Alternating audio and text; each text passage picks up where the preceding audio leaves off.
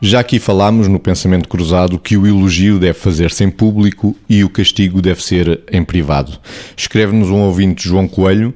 que, tendo em conta o contexto empresarial, quanto ao castigo privado, parece ser unânime. Já no que diz respeito ao elogio, este ser feito em público pode ser contraproducente devido aos sentimentos de inveja, de incompreensão que provoca ou pode provocar nos colegas de trabalho. Margarida, começava por si. Realmente o elogio e o castigo são formas de ajudar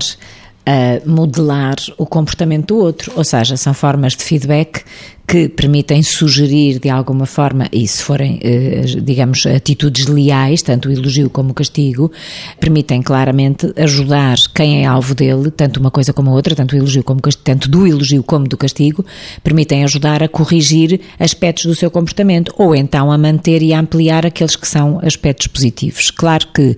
não estamos livres, ou seja, um líder, aquele que quer ajudar a conduzir os destinos de um grupo, de uma equipa, de uma empresa, etc., porque estamos a falar em contexto empresarial,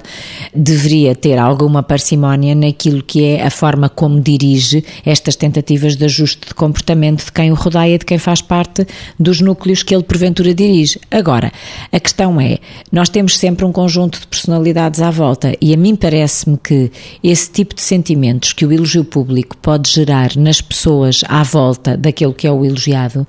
só gera se efetivamente, para já, as pessoas não tiverem a convicção do seu comportamento, depois, se o líder for injusto na forma como o dirige,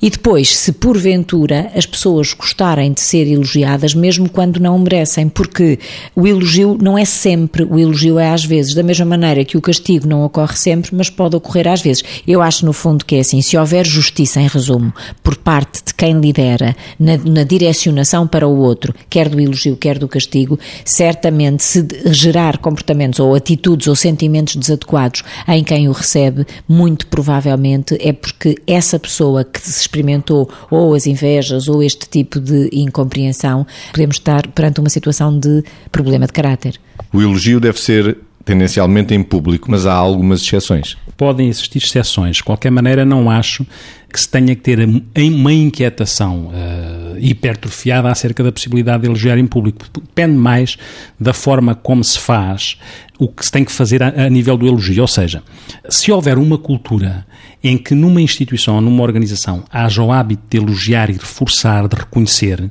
isso não será estranho desde que haja o cuidado de uh, uh, o método utilizado nunca estar uh, refém daquilo que podiam ser características de mau caráter. Ou seja, a Margarida falou de lealdade. Se houver integridade de caráter de quem elogia, isso é uma mais-valia na forma como a pessoa está legitimada a elogiar, porque isso significa que a pessoa consegue distinguir aquilo que pode ser crítica destrutiva de crítica construtiva, porque uma coisa ofende sem corrigir e a outra, a crítica construtiva, corrige sem ofender. E mais, há sempre aquela possibilidade, se nós tivermos em conta que devemos tirar o melhor das pessoas, há sempre a possibilidade de eu elogiar hoje aquela pessoa e isso servir de catalisador motivacional para aquela pessoa e para os outros que eventualmente possam não estar a ser elogiados, mas também há a possibilidade de eu identificar na outra pessoa que não foi elogiada aquilo que ela também tem de melhor, porque não há ninguém que tenha só coisas más. E, portanto, se a preocupação de quem elogia for uma coisa que esteja assente naquilo que é a integridade do caráter e não propriamente a manipulação